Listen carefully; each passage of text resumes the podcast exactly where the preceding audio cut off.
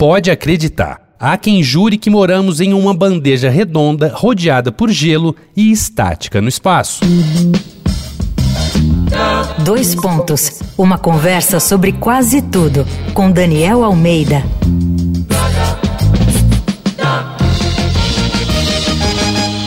Esse é mais um episódio da série Paranoia Delirante aqui do Dois Pontos e o assunto são teorias da conspiração. Um fenômeno lindo que despreza a ciência, os fatos históricos, as instituições, ao ponto de alguns acreditarem que a gente vive sobre uma pizza. Não sei o sabor, mas é amargo. Quem aí quer um pedaço da Terra plana? Para quem não sabe, muitas pessoas acreditam que a Terra é plana como uma panqueca gigante, estática, com o Ártico no centro, rodeada por uma barreira de gelo que seria a Antártica e uma abóbada cobrindo tudo, o Sol e a Lua ficam ali dentro flutuando como móveis sem fio. Todas as evidências de que nosso planeta é esférico, com os polos achatados, e gira em volta do Sol, são uma maquinação malévola que envolve a NASA, grandes potências e imagens manipuladas. Mas os defensores dessa teoria bizarra existem há muito tempo. Pensadores cristãos da antiguidade da era medieval, como Lactâncio e um pouco mais tarde o monge grego Cosmas, apostavam todas as suas bitcoins na Terra em formato de frisbee. Colombo, inclusive, suou a camisa para convencer a monarquia espanhola de que não cairia na borda do mundo se navegasse a oeste para chegar às Índias.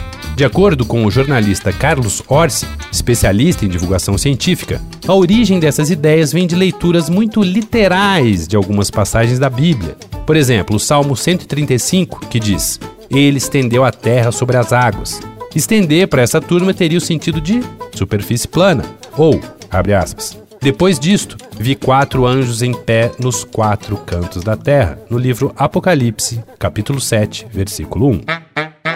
Bom, no YouTube, principal plataforma da divulgação de teorias conspiratórias, tem toneladas de conteúdo sobre a Terra plana. Assim como grupos no Facebook e no WhatsApp, espumando verdades e certezas delirantes para quem quiser ouvir. Mas aí, em 2019, a Conferência Internacional da Terra Plana divulgou que iam organizar um cruzeiro para chegar nos limites da Terra. Basta de mimimi, eles iam esfregar a verdadeira realidade na cara desses abobados todos com evidências colhidas em loco. Na ocasião, o The Guardian entrevistou o ex-capitão naval Hank Cage, que lembrou a todos que as grandes embarcações se orientam por GPS, que contam com 27 satélites orbitando a Terra para dar a localização do navio no oceano. Houve só a estocada final, Se a Terra fosse plana, um total de três satélites seria o suficiente para fornecer essa informação. Mas isso não é suficiente, porque a Terra é redonda. Será que foi por falta de marinheiros convertidos que o cruzeiro terraplanista não partiu até agora?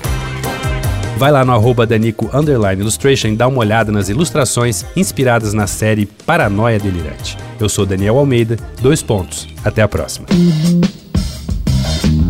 Você ouviu Dois Pontos, uma conversa sobre quase tudo com Daniel Almeida.